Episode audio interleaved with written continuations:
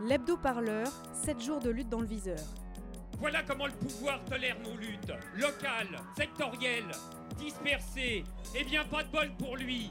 Aujourd'hui, nous changeons les règles du jeu.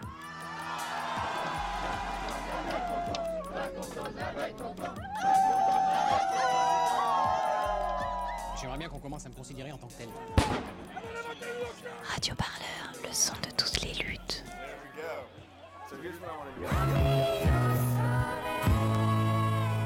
Radio Parleur, le média qui vous parle des luttes et qui vous en parle bien. C'était une semaine en C pour Radio Parleur. Oui, la lettre C, hein, comme dans canicule, dans chaleur, dans réchauffement et dans couture. Le doigt sur la couture, non pas du pantalon, euh, car il faisait bien trop chaud pour porter des pantalons, mais couture sur Garonne. Radio Parleur, main dans la main avec les Radio Campus de France, a fait un marathon radiophonique de plus de 48 heures. Le jingle, c'est le PAD numéro 1, je te les ai numérotés, écoute, faire un effort. C'est bon.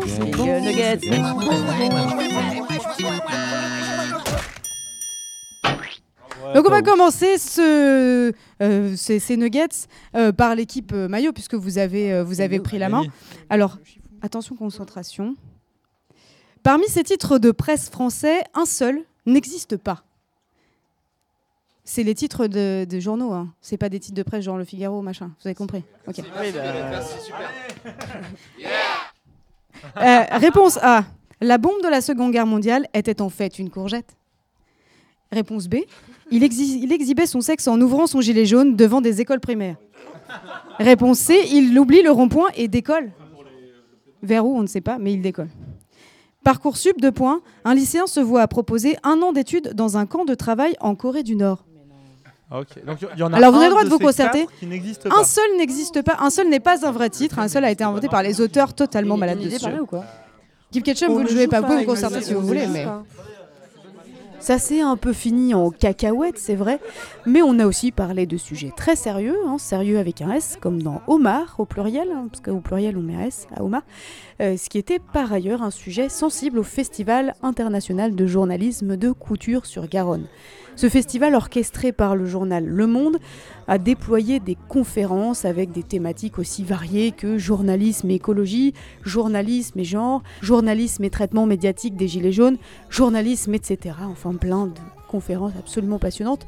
Et pendant ce temps, Radio Parleur et les Radio Campus ont fait tournoyer de studios radio avec des invités de qualité. Bonjour Florence Somna. Donc euh, vous êtes rendu en Syrie en 2012 pour euh, Le Monde Euh, et vous avez passé plusieurs jours avec des rebelles syriens sur Alep. Euh, donc je voulais savoir déjà, est-ce que vous pouvez nous dire le contexte de, la- crise syrienne à ce moment-là et comment vous avez été accueillis?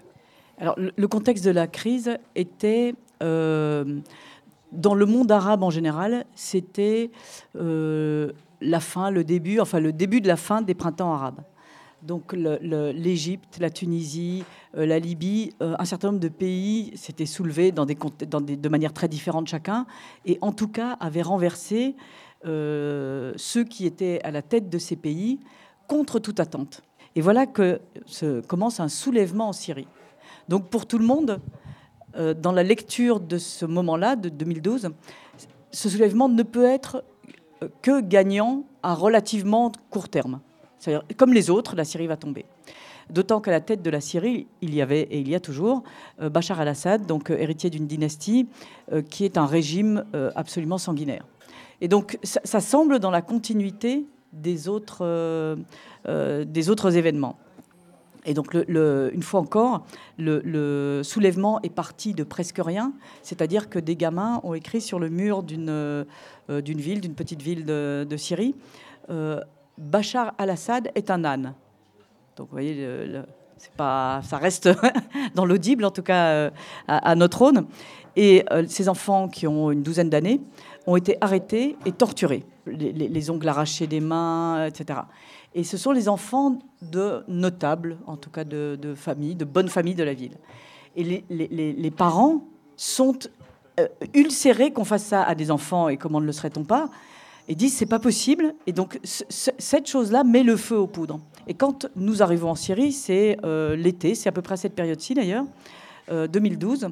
Et le- le- une bonne partie du pays a un, axe d'une soixantaine de kilomètres depuis la frontière turque jusqu'à Alep est ce qu'on appelle une zone libre. C'est-à-dire que toutes les, euh, institutions euh, syriennes officielles se sont retirées. Donc il n'y a plus d'école, hein, les profs sont tous partis. Euh, il n'y a plus de policiers, l'armée a, plié bagage. Et donc, euh, il y a une forme d'autogestion qui ne dit pas son nom. C'est vraiment des combattants euh, en tongs. hein. C'est- vraiment ça, quoi. Ils ont les trois fringues qu'ils ont trouvées, donc si possible avec un petit aspect militaire, ça va avec. Alors, bah, j'avais rencontré deux cousins, ils étaient achetés une Kalachnikov à deux, par exemple, parce qu'ils n'avaient pas les moyens d'avoir une chacun. Enfin, donc, voilà, donc ça se passait vraiment comme ça. Et donc, euh, euh, une partie de cette rébellion décide de monter sur Alep, qui est la grande ville de cette région. Et donc, on monte, j'étais avec un photographe, et on monte en voiture euh, avec ces types, euh, donc euh, pieds nus, etc. Et pour vous donner un exemple, on rentre dans la ville, et donc le nord de la ville, qui touche donc cette région déjà libérée, en fait, c'est un peu comme, comme Paris avant. C'est-à-dire que vous savez, la région, euh, enfin le, quartier de Montparnasse, c'est un quartier breton, puisque c'était la gare Montparnasse. On arrivait de Bretagne dans cette gare-là, et donc les gens s'installaient au plus proche de la gare. Et donc cette partie nord d'Alep est peuplée de gens du nord, de musulmans. Hein. et donc ces, ces musulmans habitent le nord, et donc chacun s'installe chez ses cousins, chez ses proches, ses, voilà. Et donc la, la- la moitié de la ville tombe presque sans combat, puisque euh, finalement, ce sont comme, euh, comme si, euh, comparaison absurde, les Bretons prenaient Paris, s'installent à Montparnasse, bah, on est déjà tous Bretons. Vous voyez Et donc là, on est de fait tous avec eux, puisque c'est nos familles, on s'est installé dans cette partie-là de la ville. C'est un quartier musulman du nord de la ville. Et donc euh, voilà, alors que l'autre côté est chrétien ou euh, euh, enfin bon. Donc, donc voilà, et donc ça se passe comme ça, et les combats commencent, et pour vous donner une idée du potentiel combattant, donc tous les gens que j'ai connus dans ce combat, les gens avec qui on est monté en voiture, en, pick-up, etc., sont tous morts. Plus aucun n'est vivant. C'est-à-dire, Ils sont tous morts, j'allais dire, dans la première semaine. Personne ne savait combattre, en fait.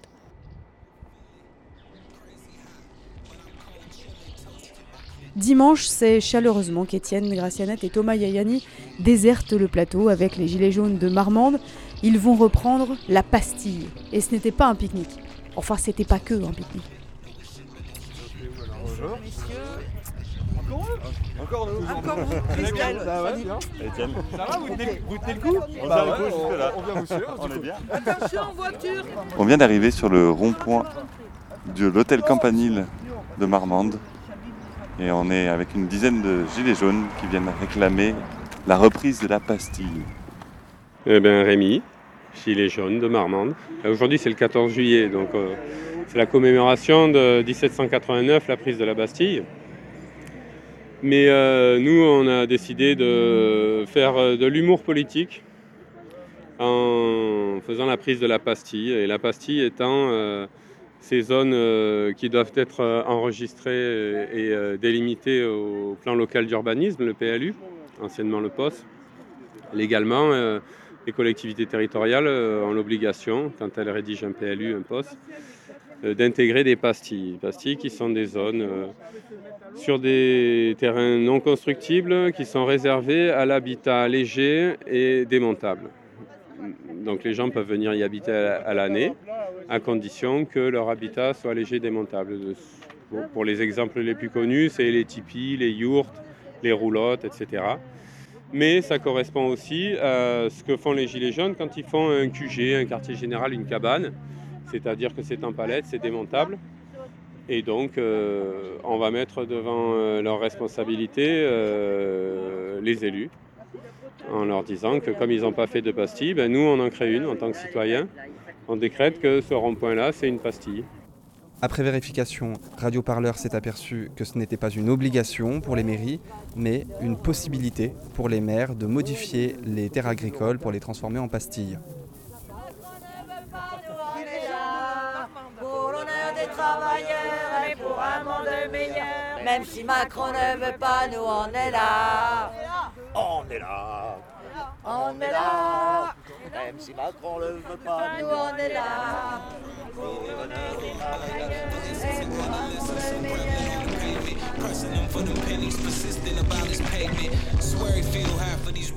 À Paris aussi, ça a chauffé un peu. Là, point de pastille, mais une vraie Bastille à reprendre, sous les huées des Gilets jaunes pendant le défilé militaire. Tu t'appelles comment? Thierry. Est-ce que tu peux euh, nous dire exactement bah, où on est, quel jour on est? C'est un peu particulier aujourd'hui. Ah, on est le 14 juillet, euh, fête nationale, fête de la Révolution française, de la prise de la Bastille. Donc je pense que le symbole est là. hein, euh, on a voulu être présent bah, pour notre révolution euh, 2019. euh, les, gi- les gilets jaunes, euh, toujours euh, contre le, gouvernement, sa politique, euh, la constitution, leur façon de fonctionner. Enfin voilà, les, revendications du 17 novembre euh, 2018 sont toujours là. Il n'y a rien qui a bougé. on nous prend toujours pour des cons. Et puis là, bah, ils ont joué encore mauvais jeu parce qu'ils ont interdit l'accès aux Champs-Élysées à beaucoup, de gens. Et bah, les gens sont en colère un peu quand même.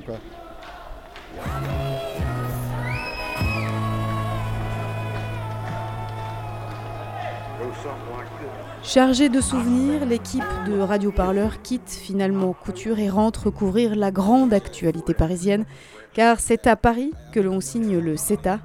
CETA pour Comprehensive Economic and Trade Agreement. Ça veut dire... euh, ça- euh, alors pour tout comprendre de cet accord, on, on sait aussi hein, comme compliqué, Mathilde Dupré, spécialiste de justice fiscale, et Édouard Bourcieux, représentant de la Commission européenne à Paris, ont tous deux tracé les grandes lignes de cet accord économique qui doit être signé la semaine prochaine entre l'Union européenne et le Canada. Le CETA est un accord euh, d'un nouveau type, on, dit accord de nouvelle génération, parce que c'est le premier accord euh, avec euh, un pays membre du G20 d'une telle envergure, qui comporte à la fois des dispositions sur les échanges, des biens, des services, mais aussi sur les investissements, et qui crée le fameux mécanisme de règlement des différends entre investisseurs et États qui permet à des investisseurs euh, canadiens ou étrangers implantés au Canada d'attaquer euh, l'Union européenne ou les États membres devant une juridiction spéciale quand euh, ils prennent des décisions politiques qui nuisent à, leurs intérêts. Ce qui est intéressant, c'est de souligner que l'Union européenne et le Canada échangent déjà beaucoup. Il y a déjà des règles commerciales qui sont assez favorables euh, aux échanges. Là, il s'agit d'aller un cran plus loin. Euh, mais en fait, pour aller un cran plus loin, euh, le coût est assez élevé parce que, comme les droits de douane étaient déjà très faibles, c'est finalement pas sur les droits de douane que l'essentiel des négociations ont porté, mais surtout et principalement sur les aspects euh, de normes. Et là où avant, on négociait sur les normes euh, de production, les normes qui s'appliquent euh, aux entreprises, maintenant on négocie de plus en plus largement sur les normes, y compris les normes sociales, les normes environnementales, les normes sanitaires, donc tout ce qui protège normalement les consommateurs, les salariés, les citoyens. Et c'est pour ça qu'on arrive sur des sujets de plus en plus sensibles. Et finalement, c'est là que les États vont venir porter leurs sur les normes et les règles de l'État partenaire dont ils considèrent qu'elles ont un impact négatif sur euh, le commerce. Un autre marathon s'est également achevé la semaine dernière, celui du procès France Télécom. L'occasion de s'interroger dans une émission spéciale sur ce que peut la justice face à l'organisation du travail d'une entreprise. Troisième émission d'une série de trois spéciales, tout en partenariat avec Pastamag. Elles sont à réécouter sur le site radioparleur.net.